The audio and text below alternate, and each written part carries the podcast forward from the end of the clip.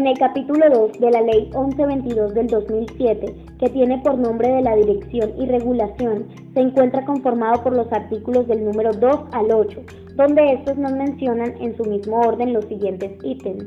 En primer lugar, el artículo 2. Evaluación por resultados en el presente artículo que se establece que la presente ley de para que se realice una evaluación a través de indicadores de gestión y resultados en salud y bienestar de todos los actores que operan en el Sistema General de Seguridad Social en Salud. El Ministerio como resultado de esta evaluación podrá definir estímulos o exigir, entre otras, la firma de un convenio de cumplimiento y, si es el caso, solicitará a la Superintendencia Nacional de Salud suspender en forma cautelar la administración de los recursos públicos hasta por un año de la respectiva entidad. En segundo lugar, se encuentra el artículo 3, Comisión de Regulación en Salud, Creación y Naturaleza. En este se indica la creación de una Comisión de Regulación en Salud como unidad administrativa especial, con personería jurídica, autonomía administrativa, técnica y patrimonial, adscrita en el Ministerio de Protección Social.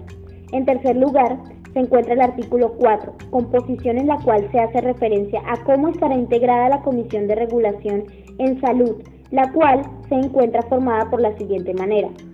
Primero, el Ministerio de Protección Social. Segundo, el Ministerio de Hacienda. Tercero, cinco comisionados expertos designados por el presidente de la República de ternas enviadas por diferentes entidades tales como Asociación Colombiana de Universidades, Centros de Investigación en Salud, centros de, investigación en economía de la salud, asociaciones de profesionales de la salud y asociaciones de usuarios debidamente organizados. En cuarto lugar, encontramos el artículo 5, comisionados expertos, donde nos indica bajo qué directrices se encuentran las personas mencionadas en el artículo anterior.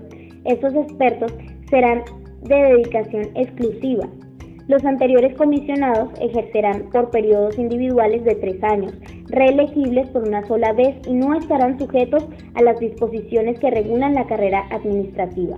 En quinto lugar, se encuentra el artículo 6, Secretaría Técnica. Este indica que la Comisión de Regulación en Salud tendrá una Secretaría Técnica que apoyará los estudios técnicos que soporten las decisiones de este organismo. Este será designado por el presidente de la Comisión de Regulación en Salud. En sexto lugar, encontramos el artículo 7, funciones en el cual se expresa que la Comisión de Regulación en Salud ejercerá las siguientes funciones. Primero, definir y modificar los planes obligatorios de salud de las entidades promotoras de salud que garantizarán a los afiliados según las normas de los regímenes contributivos y subsidiados. Segundo, definir y revisar como mínimo una vez al año el listado de medicamentos esenciales y genéricos que harán parte de los planes de beneficios. Tercero, definir el valor de la unidad de pago por capacitación de cada régimen, de acuerdo con la presente ley, si al 31 de diciembre de cada año de la Comisión no ha aprobado un incremento en el valor de la UPC, dicho valor se incrementará automáticamente en la inflación causada. Cuarto, definir el valor por beneficiario de los subsidios parciales en salud, sus beneficios y los mecanismos para hacer efectivo el subsidio. Quinto, Definir los criterios para establecer los pagos moderadores de que trata el numeral 3 del artículo 160 y los artículos 164 y 187 de la Ley 100 de 1993. Sexto, definir el régimen que deberán aplicar las EPS para el reconocimiento y el pago de las incapacidades originadas de enfermedad general o de las licencias de maternidad según las normas del régimen contributivo. Séptimo, Establecer y actualizar el sistema de tarifas que debe contener, entre otros componentes, un manual de tarifas mínimas que será revisado cada año, incluyendo los honorarios profesionales. En caso de no revisarse el mismo, está indexado de la inflación causada.